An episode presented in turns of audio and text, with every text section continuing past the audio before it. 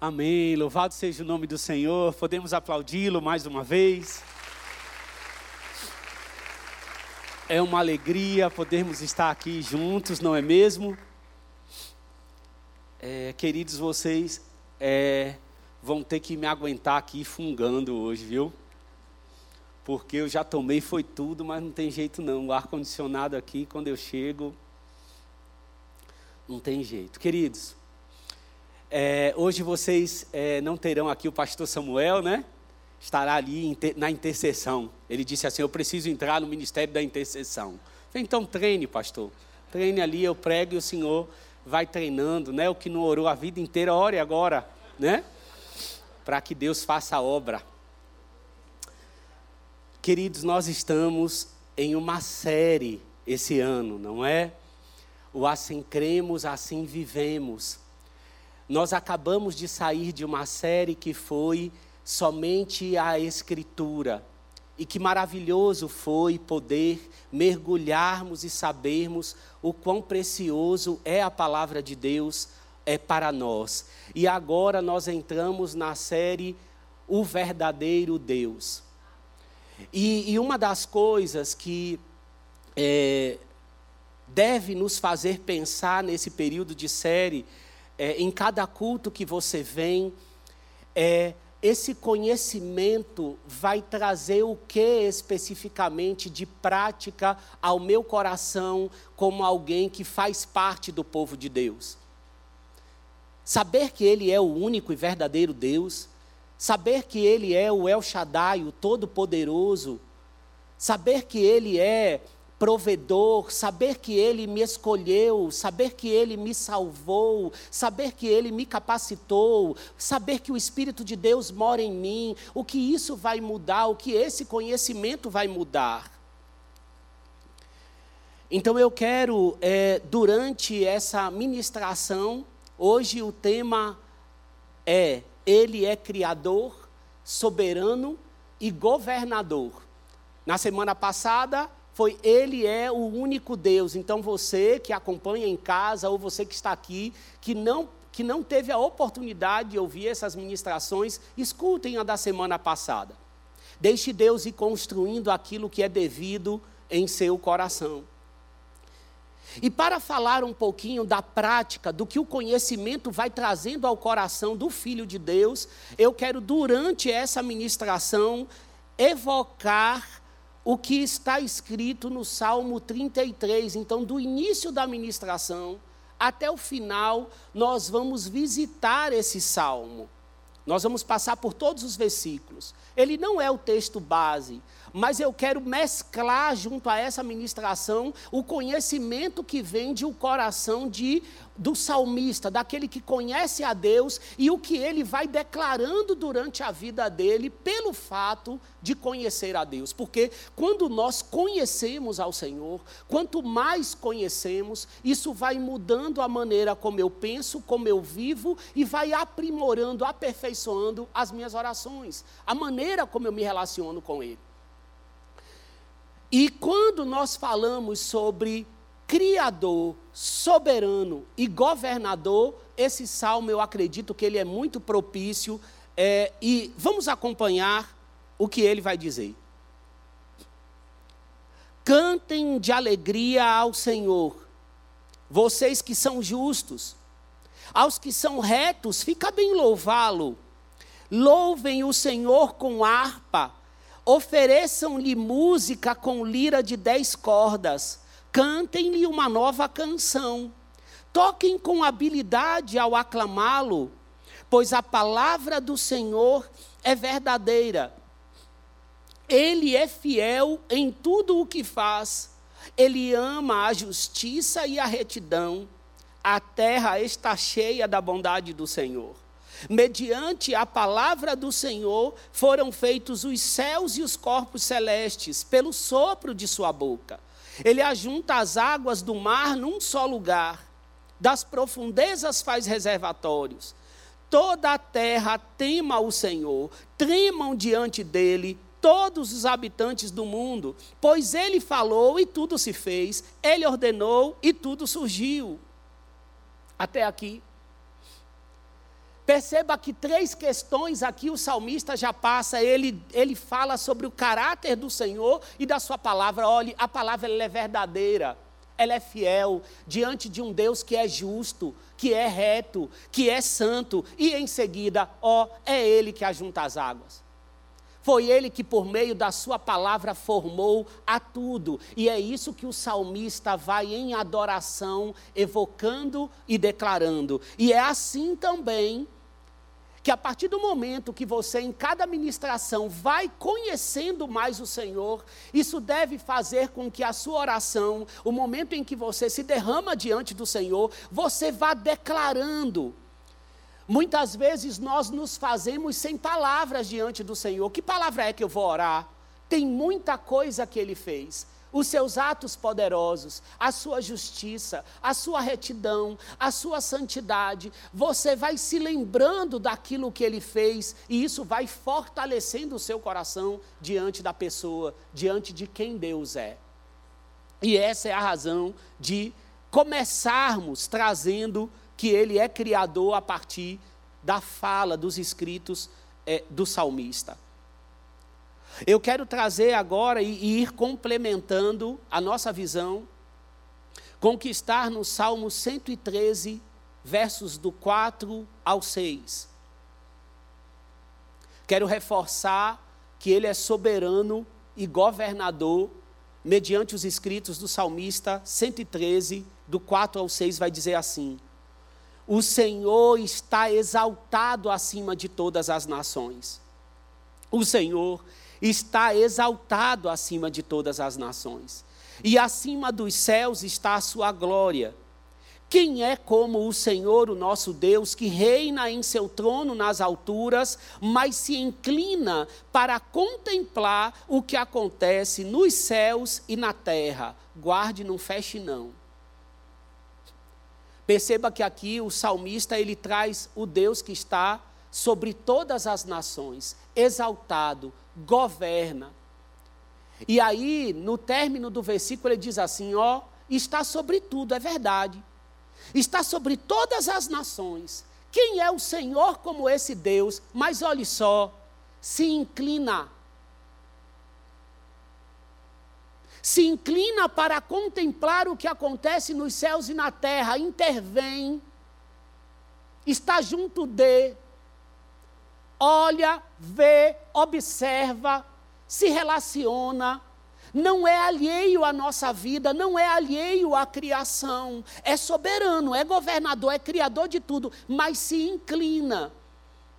E o salmista continua e nos apresenta o Deus que é o Deus de maravilhas, do 7 ao 9, ele levanta do pó o necessitado e ergue do lixo o pobre, para fazê-los sentar-se com príncipes, com príncipes do seu povo, dá um lar a estéreo e delas faz uma feliz mãe de filhos, aleluia. Perceba, o Deus que se relaciona também com as necessidades, o Deus que faz milagre em um indivíduo o Deus que conhece a cada um, o Deus que também é pessoal, que você vai ouvir com mais detalhes não, no, na, no último domingo, porque domingo que vem é a apresentação de Páscoa, mas no último é um Deus pessoal. Percebe que nós caminhamos até agora de um Deus que é fiel em Sua palavra, que criou a tudo, que governa, que se inclina e que atende ao necessitado, que faz milagres, que intervém e que cuida, e que sustenta e que guia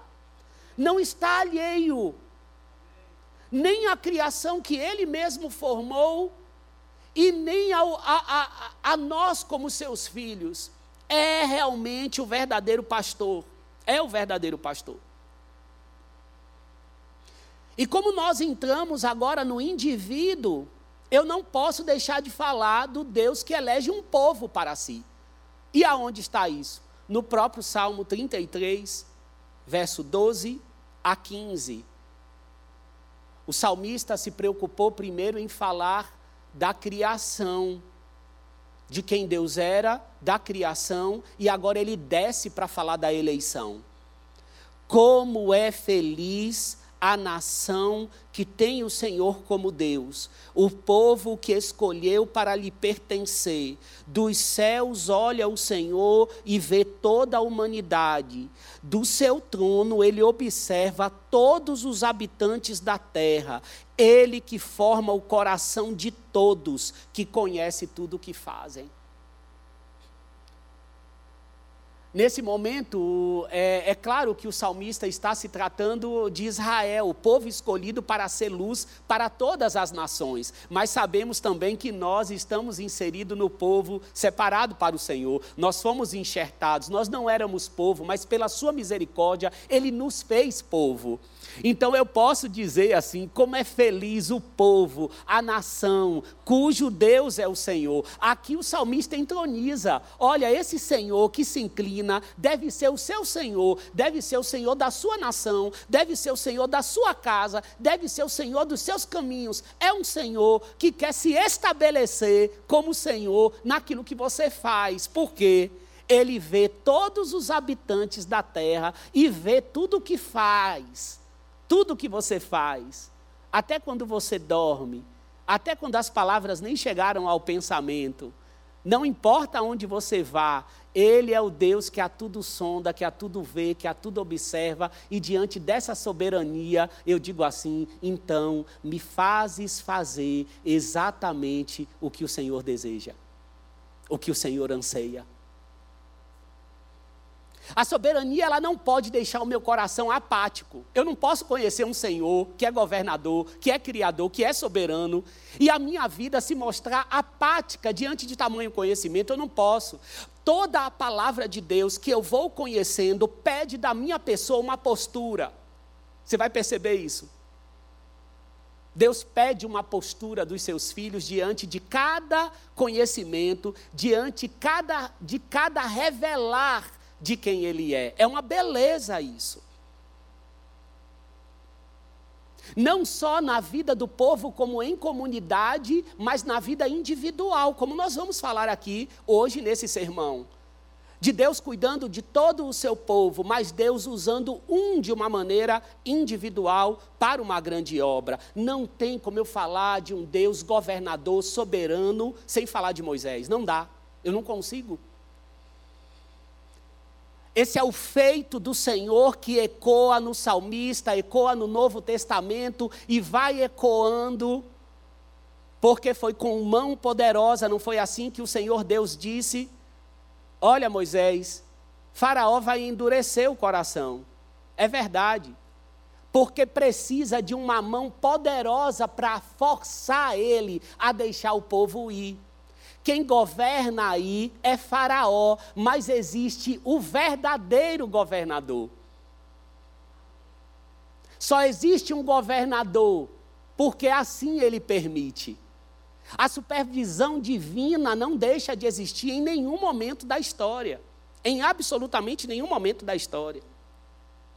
Ele havia separado esse povo e nós fazemos parte desse povo, e eu quero concluir essa introdução declarando como comunidade o que o salmista, Salmo 83, 18, declarou. Declarou assim: Saibam eles que tu, saibam eles que tu, cujo nome é Senhor, somente tu és o Altíssimo sobre toda a terra. Queridos, quanto mais nós vamos sabendo, mais essa declaração vai ficando poderosa em nosso coração. Não é só uma leitura, não. Não é só uma leitura. É você declarar isso pela manhã, à tarde e à noite, lembrando do seu trabalho, lembrando da sua casa, lembrando daquele que você ora e nada muda. Lembrando daquilo também que mudou, que, que alterou. E rendendo a Ele louvor e ações de graças por aquilo que Ele fez e declarando: Ele realmente é o Altíssimo sobre toda a terra. Então eu incluo agora, eu mudo e coloco nós. Saibamos nós, comunidade batista do povo, que tu, cujo nome é Senhor, somente tu és o Altíssimo sobre toda a terra. Eu quero ilustrar tudo isso que nós vimos agora sobre ele como criador, como soberano, como governador, à luz da trajetória realmente da libertação do povo do Egito. Não vou até o final, vou recortar algumas partes para que se crave em seu coração a porção que de hoje é necessária. Duas coisas importantes ficam claras com a libertação do povo do Egito.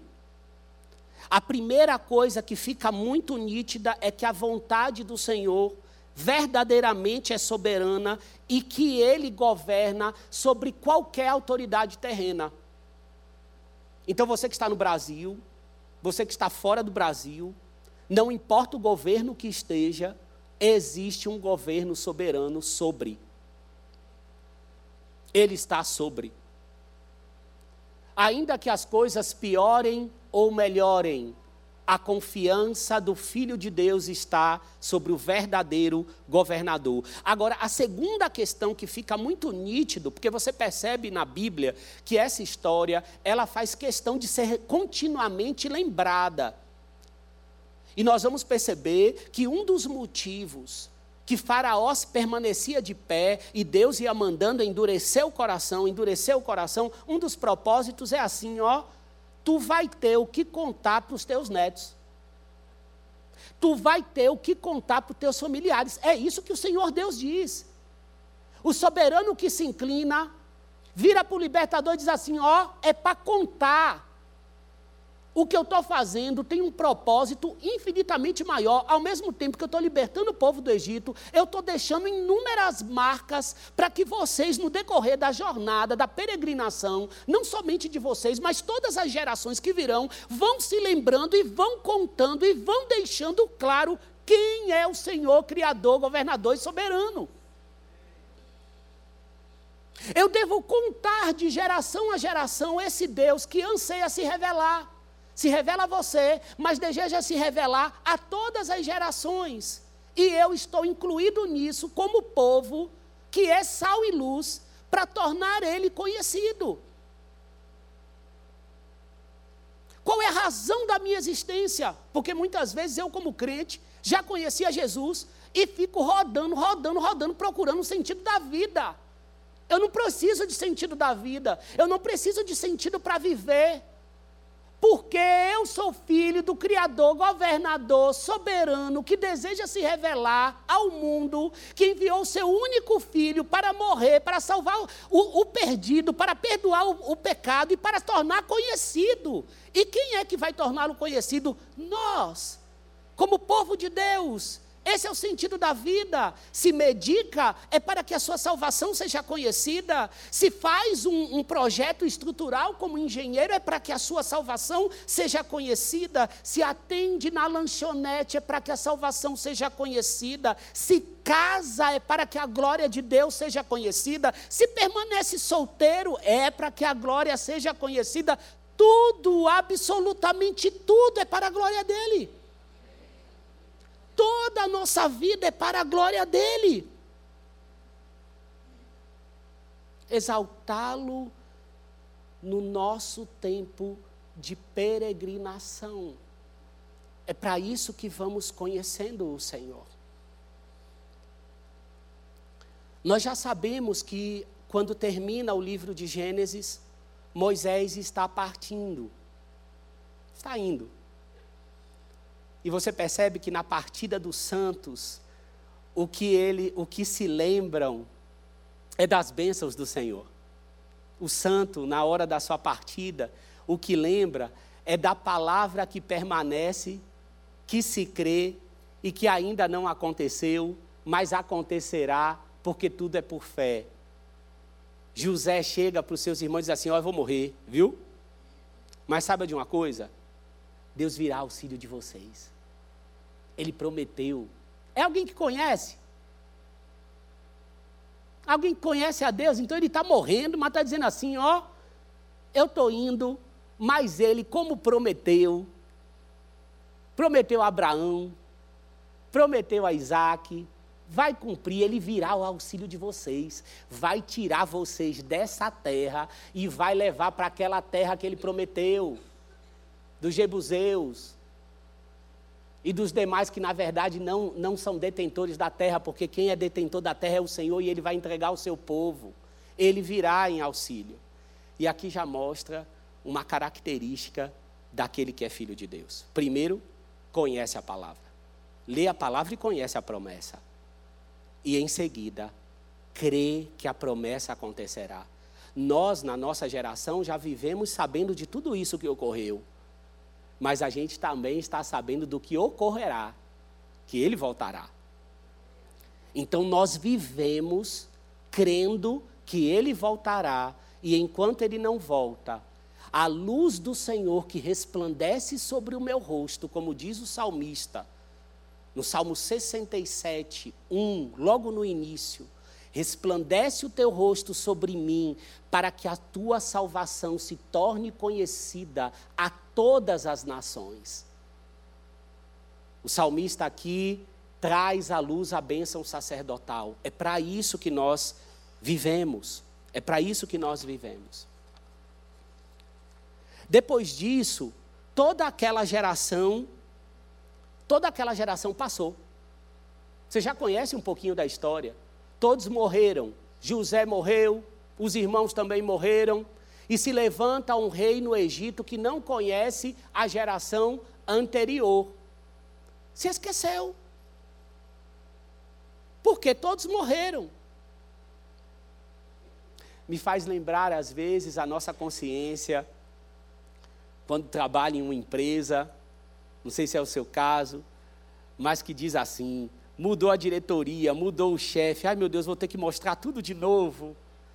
Aquilo que eu tinha conquistado, aquilo que eu tinha feito, os chefes não conhecem, e agora eu vou ter que provar tudo de novo para alcançar aquilo. A mente que não conhece o Senhor.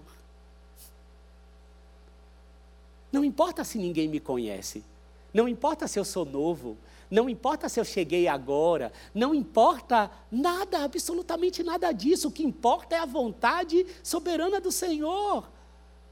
Quem é Faraó para aquele que governa de geração em geração e que não se limita ao tempo? O Senhor não está no tempo, é atemporal, ele se manifesta no tempo. Haja vista que chegou a plenitude dos tempos o momento em que Jesus veio e encarnou, mas Deus é atemporal.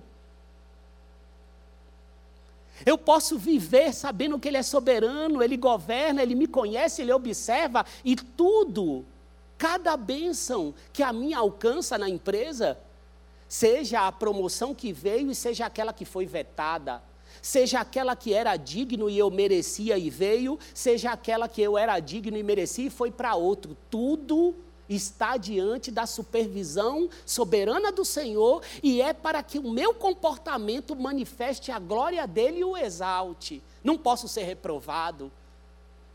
Não devo ser reprovado diante quando a supervisão divina me observa.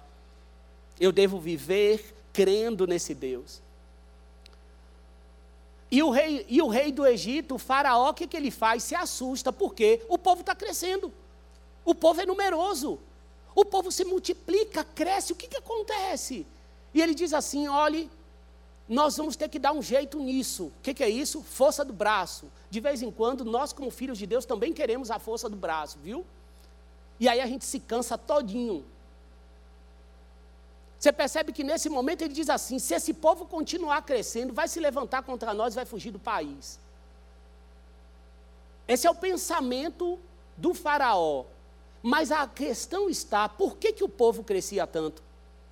Por que, que mesmo com uma opressão tão grande o povo crescia? Por causa da palavra daquele que é soberano. O que, que está escrito em Gênesis 22, 17 e 18? Vai dizer: Esteja certo de que o abençoarei e farei seus descendentes tão numerosos como as estrelas do céu e como a areia das praias do mar.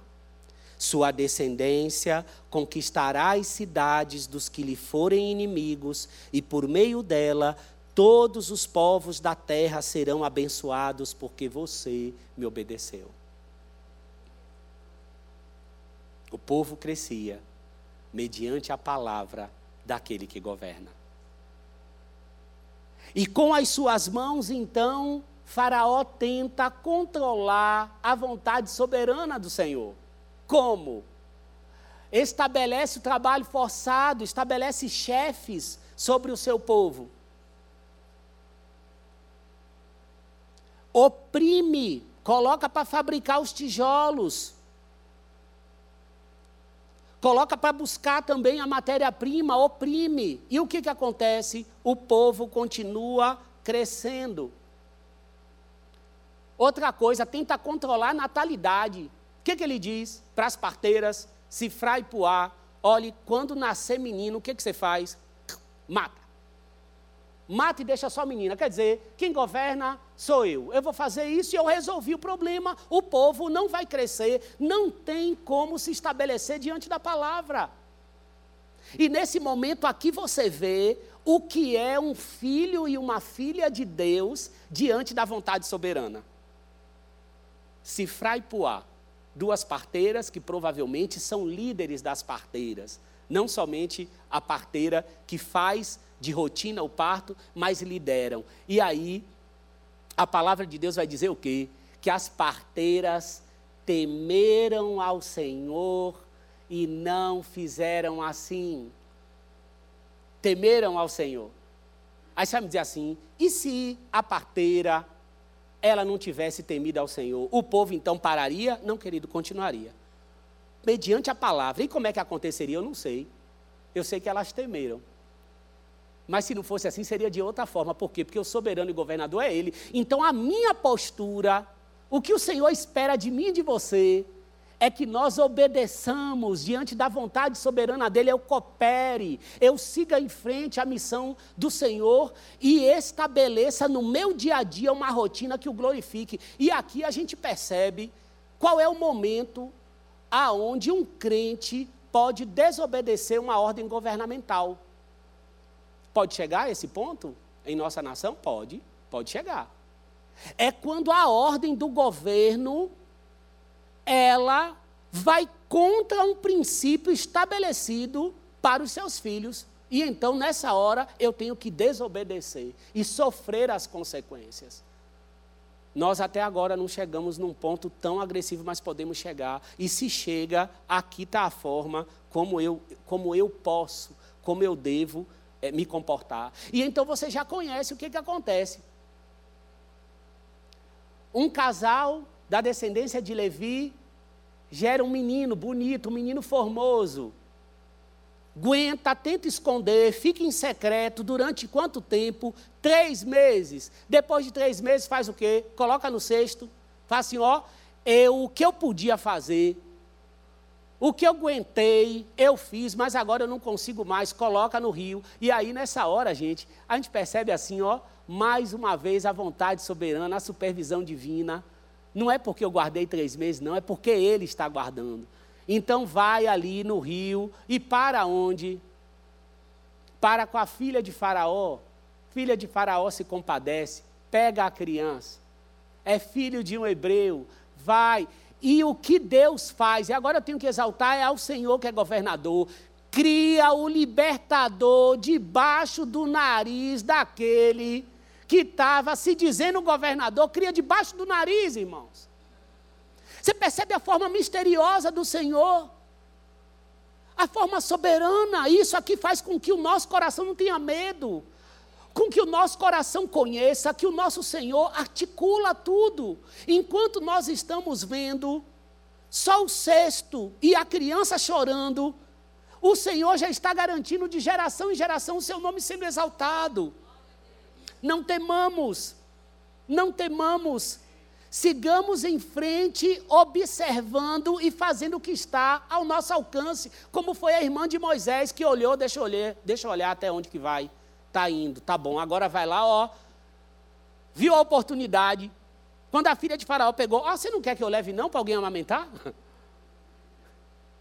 se colocando diante da soberania do governo do Senhor, olhando, observando, como Maria fez. Não foi assim? Que o texto vai dizer sobre Maria, a mãe de Jesus, e ia guardando no coração o que via, ó, estou entendendo. Estou entendendo que o Senhor é governador. E aqui, mais uma vez, eu quero trazer um trechinho do Salmo 33. Do Salmo 33, para você ver o quanto ele é soberano. 33, versos 10 e 11, e que testifica o que a gente está lendo aqui. Vai dizer assim: O Senhor desfaz os planos das nações e frustra os propósitos dos povos. Mas os planos do Senhor permanecem para sempre, os propósitos do seu coração por todas as gerações. Percebe? Frustra. Frustra os planos das nações. E percebe que não ficou, não precisou ninguém ir lá espernear, não, diante de Faraó. Não precisou, não. Deus fazendo de uma forma silenciosa, de uma forma tranquila, estabelecendo a sua vontade. E nesse momento, nós vemos muitas vezes a, as coisas que acontecem em nossa vida como uma simples coincidência.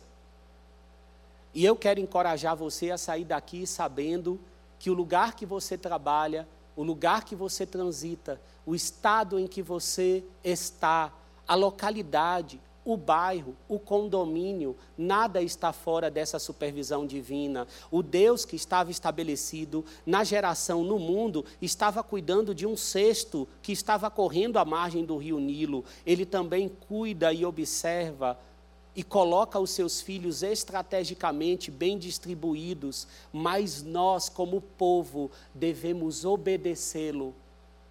Obedecê-lo. A grande questão é que muitas vezes estamos em um local estrategicamente colocados, mas nós estamos vendo como algo natural. Não é natural. O condomínio que você mora e você está colocado não é. A vontade de Deus estabelecida e nós devemos ser como as parteiras, diante de tremer e temer diante do Deus das nações. O que eu farei para tornar a sua salvação conhecida?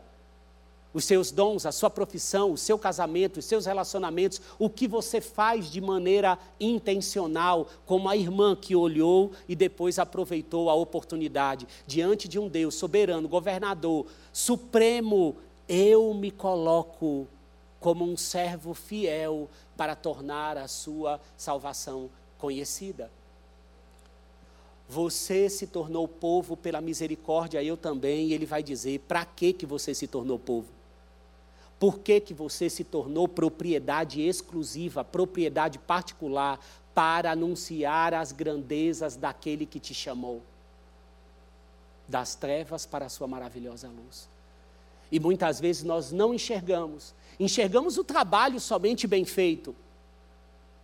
Enxergamos somente a excelência ou a busca pela promoção, esquecendo que todas essas coisas o Senhor se encarrega e a Ele está incumbido cuidado para conosco. Mas o meu olhar, a minha visão, a minha mente é tornar o Senhor Deus conhecido.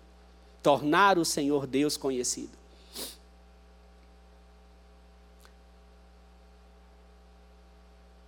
Primeira coisa que eu quero fincar aqui, caminhar com esse texto para a gente seguir como sermão. Qual a razão que o Senhor Deus foi em direção ao seu povo? Qual foi a razão? O Senhor Deus disse assim a Moisés: Ó, eu ouvi, eu ouvi, eu ouvi o clamor do meu povo, a voz do governador, mas também do verdadeiro pastor, conhecido até então como El Shaddai pelos patriarcas, ou seja, o Todo-Poderoso.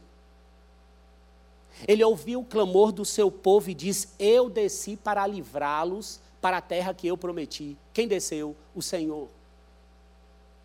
Mas ouviu o clamor.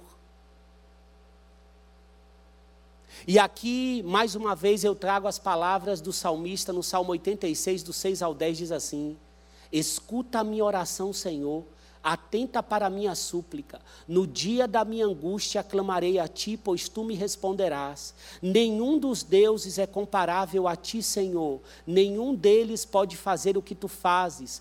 Todas as nações que tu formaste virão e te adorarão. Senhor, glorificarão o teu nome, pois tu és grande e realiza feitos maravilhosos. Só tu és Deus. Eu me lembro claramente uma situação aonde vivíamos na minha casa um tumulto tremendo. Eu já contei isso aqui algumas vezes.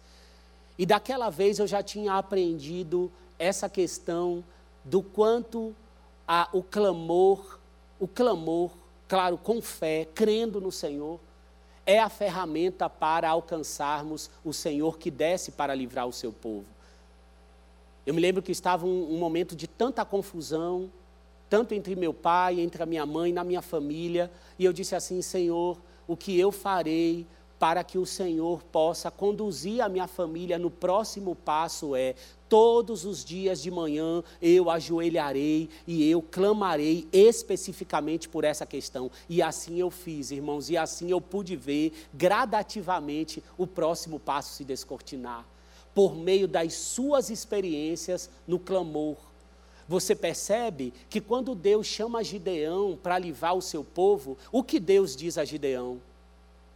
Eu estou indo em resposta ao clamor do meu povo. Quando Deus chama cada um dos seus servos no decorrer da história, é em favor do clamor que foi feito. Você provavelmente foi alcançado pelo Senhor e alguém orou. Alguém clamou pela sua vida e você foi alcançado. Então eu quero encorajar você a sair daqui convicto de que o seu clamor é ouvido por Deus. O clamor pela conversão da família, o clamor pelo vizinho, o clamor pelas oportunidades, se nós não estamos fazendo, o clamor pelas oportunidades no trabalho, como o pastor diz aqui, não é? Que ele manda também para a missão das 8 às 18. Então, é na missão das 8 às 18 que você vai atuar com a primeira questão que é orar, porque, irmãos, se tem uma coisa que nós negligenciamos é com clamor, é com a oração. Chega uma hora que a gente conta para todo mundo, só não conta para Deus, viu? Você até fala para as pessoas assim, meu irmão, eu estou orando tanto por essa situação. Você está orando falando, não é para as pessoas. Falando, mas quando você pergunta assim, mas em algum momento eu clamei? Não, não clamou não, você está falando para os outros. Mas não clamou até agora. Não é verdade isso. Não está clamando, não está orando.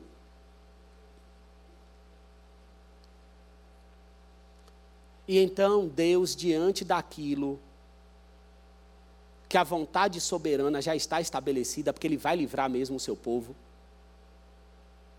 Deus poderia fazer de tantas formas, querido. E você já sabe, hoje o que eu vou contar aqui, e vou caminhar aqui pela, pela explanação que vai chegar ao final, uma hora chega.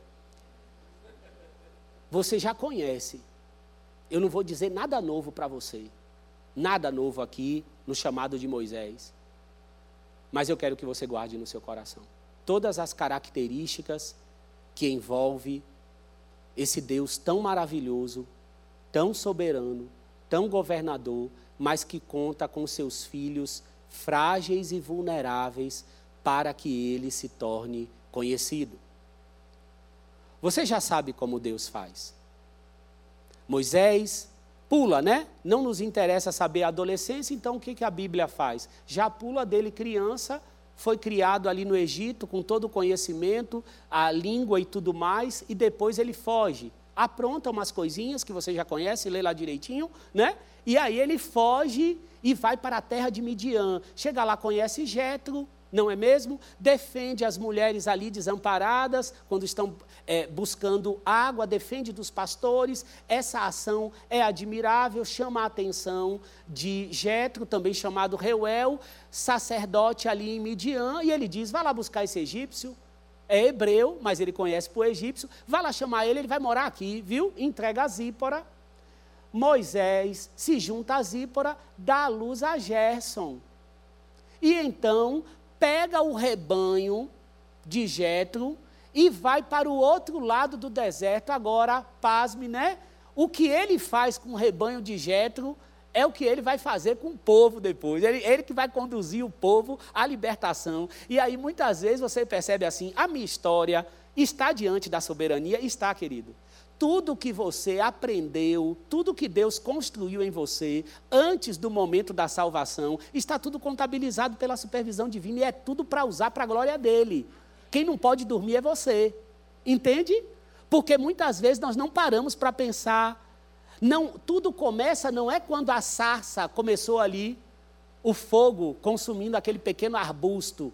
Não é naquele momento que começou, foi desde lá do livramento. E assim, assim é com cada um de nós, dentro dessa supervisão divina. E então, ele aparece naquela sarça, e a sarça não se consome. Não se consome pelo fogo. E aí o que, que é a frase tão conhecida? Tira as sandálias dos pés, pois a terra em que está é santa. Deus se apresenta como um Deus santo. E o fogo não consome. Moisés atenta a isso. Nossa, que coisa impressionante, porque Deus já está se revelando. Deus, quando te chama também para a obra, para evangelizar, seja no seu condomínio, seja para te mandar para algum lugar, ele também começa a se revelar. Se revelar de formas diferentes. Se revelar de maneira que você talvez olha, observa, mas deixa passar. Fica ali quietinho. Mas não foi isso. Deus insiste, e você já conhece a ladainha. Como foi a ladainha em relação a, a, a Moisés? Eu vou pegar aqui para que você se lembre.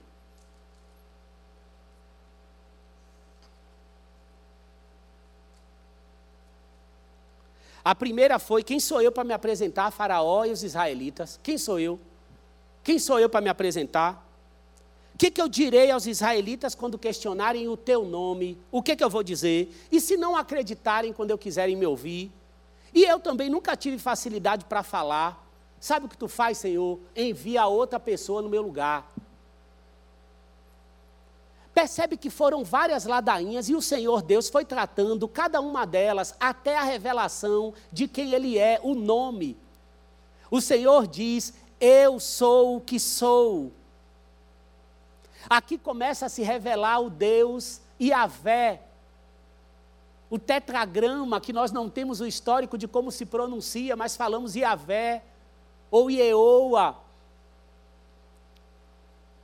ou melhor, o eterno, aquele que foi, que é, que está sendo e que vem a ser de geração a geração, esse é o seu nome. E é isso que ele diz: diga lá, eu sou o que sou, eu estarei com você. Isso basta, Moisés. E aqui nós percebemos que a fragilidade e a vulnerabilidade nada são diante da soberania do Senhor que nos chama e nos conhece. E aqui eu quero cravar. Você já conhece essa verdade, mas eu quero dizer: a tua vulnerabilidade, a tua fragilidade, o teu não saber falar, o teu não saber evangelizar, o teu não saber o que tu inventa, que não sabe fazer, não justifica de forma alguma o não responder. Não justifica. Porque a partir do momento que eu conheço essa soberania, é Ele que faz isso, é Ele que me capacita. Foi assim com Jeremias. Quando chamou Jeremias, Jeremias, ó, desde antes do ventre Deus tinha chamado Jeremias, mas quando chamou ele, quando se manifestou no tempo, o que, que Jeremias disse? Ó, eu sou como uma criança, um jovem. É assim comigo e é assim com você. Mas nós estamos respondendo também à oração de alguém. Alguém pode ter orado para que um filho de Deus more nesse condomínio. Alguém pode ter orado para que alguém, um filho de Deus, fosse para essa empresa. Alguém pode ter orado e você é a resposta. A fala do Senhor, a fala do Senhor a Moisés é: Eu estarei com você. A fala do Senhor para você nessa manhã é: Eu estarei com você até o fim dos tempos. Até o fim dos tempos eu estarei. Nunca te abandonarei. E isso basta. Ele capacitou Moisés, fez os prodígios, fez os prodígios. Diz assim: Moisés, então tá bom, vamos lá. Quando eles te perguntarem o que, é que tu vai fazer, joga a vara, se transformava na serpente. Coloca a mão aqui, ficou leprosa. E agora? Não ficou mais. E se continuarem, o que, que você vai fazer? Vai pegar a água do rio Nilo, vai jogar, ela vai se transformar em sangue. Deus se apresenta, se revela com os prodígios e sinais necessários para que Moisés fosse capacitado. Com você não é diferente, querido. No lugar que você está, naquilo que você faz, você tem a capacitação necessária para fazer com que o Senhor Deus seja conhecido para que ele seja conhecido. Então eu quero que algumas frases sejam cravadas em seu coração diante do Senhor que é soberano.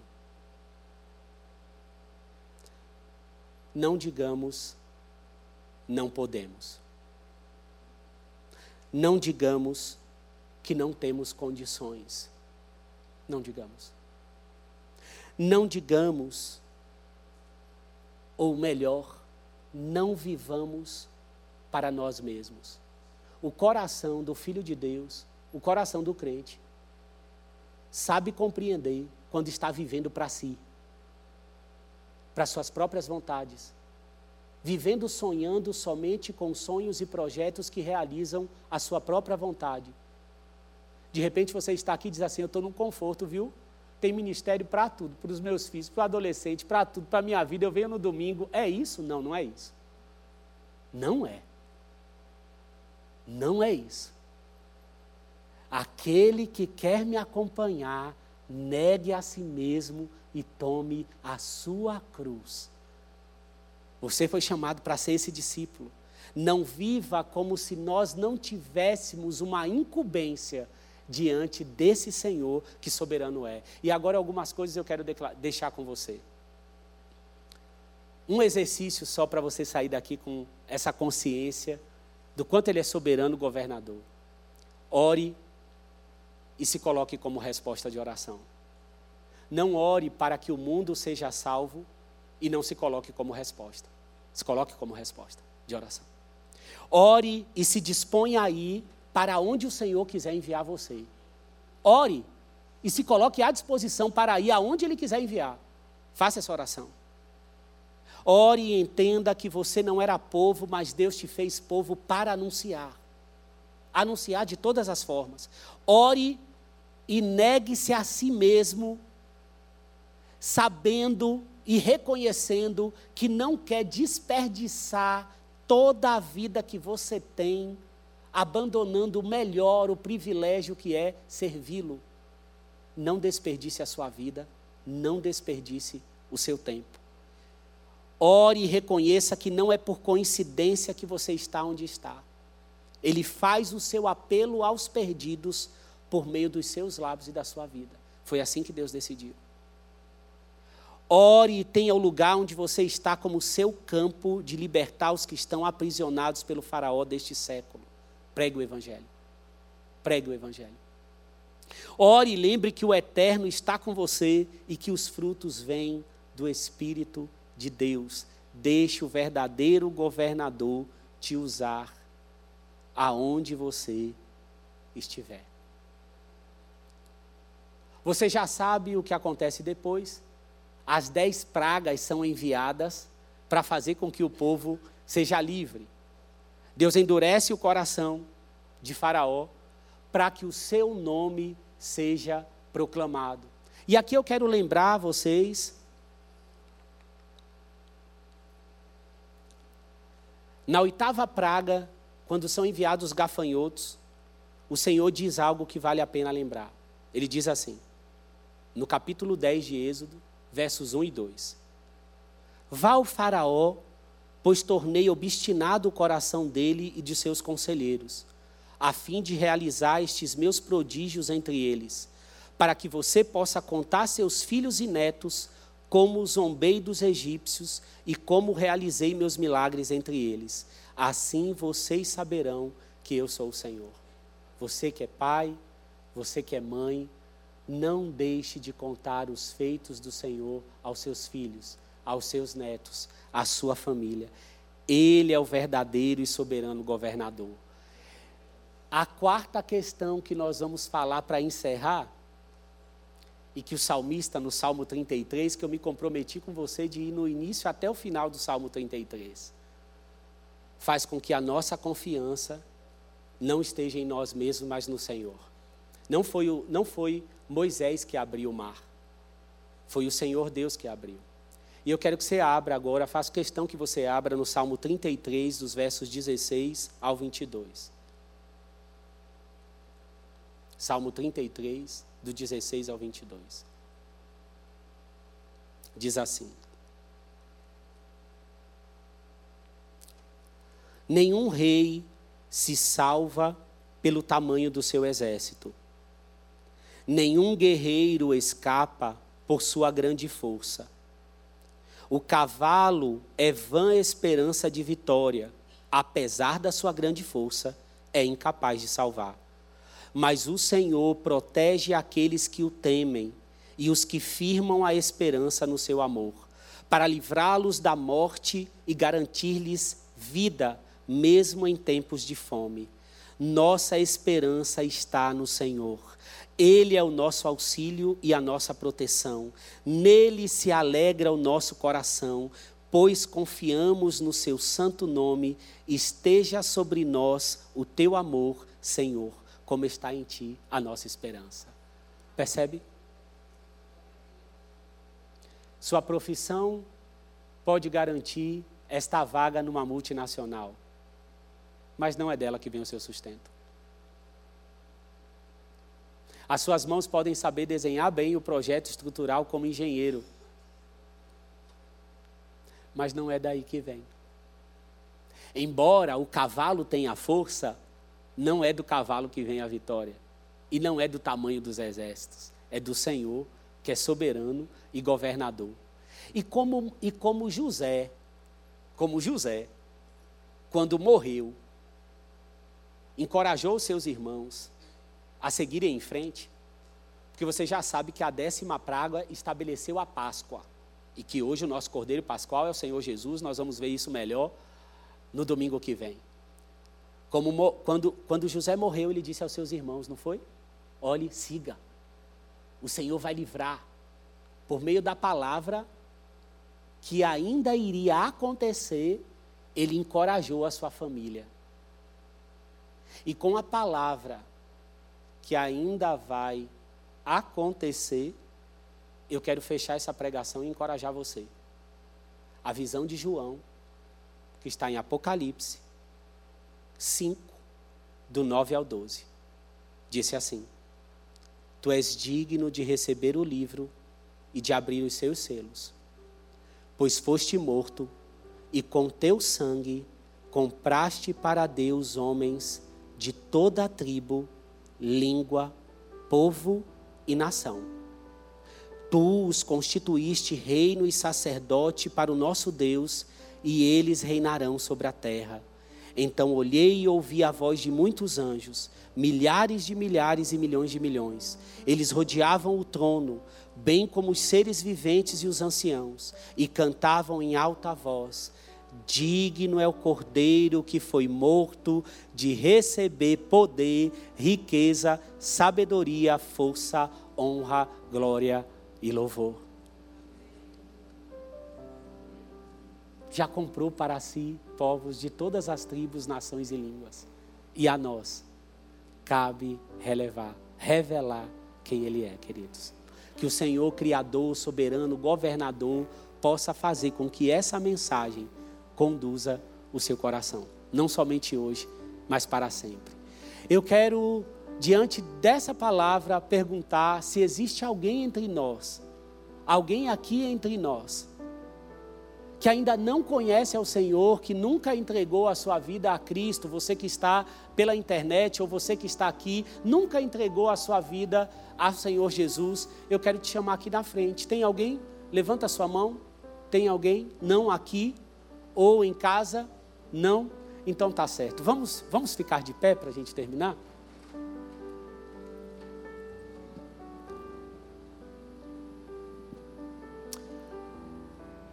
Pai, o Senhor é governador, criador, soberano sobre tudo. Aqui está o teu povo, aqui está a comunidade da fé, aqui está a Batista do povo, aqui está os teus filhos com os dons, com os talentos, com as capacidades que o Senhor derramou. Queremos ver São Paulo dobrando os joelhos diante do Senhor. Queremos ver as nações se dobrando diante do Senhor. Não permita que as vulnerabilidades, as fraquezas ou as fragilidades do seu povo sejam, ó Deus, colocadas no pódio, sejam colocadas de maneira alta.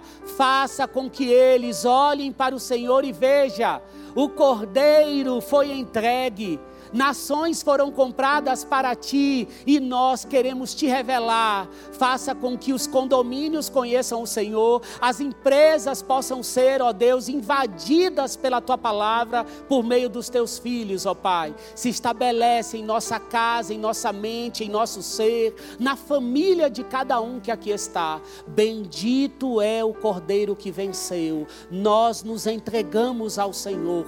Usa-nos, Senhor. Se faz presente presente em nossa caminhada semanal, mensal, anual, te entregamos também a cada pequenino da tua igreja, a cada filho, a cada neto, a cada sobrinho, a cada descendente. Nós colocamos a nossa família diante do Senhor. Brilhe em nosso rosto, para que todas as nações te conheçam. Essa é a nossa oração em nome de Jesus. Amém, amém. Pode aplaudir ao Senhor. Que Deus te conduza, queridos, e te leve em paz e segurança. Deus te abençoe.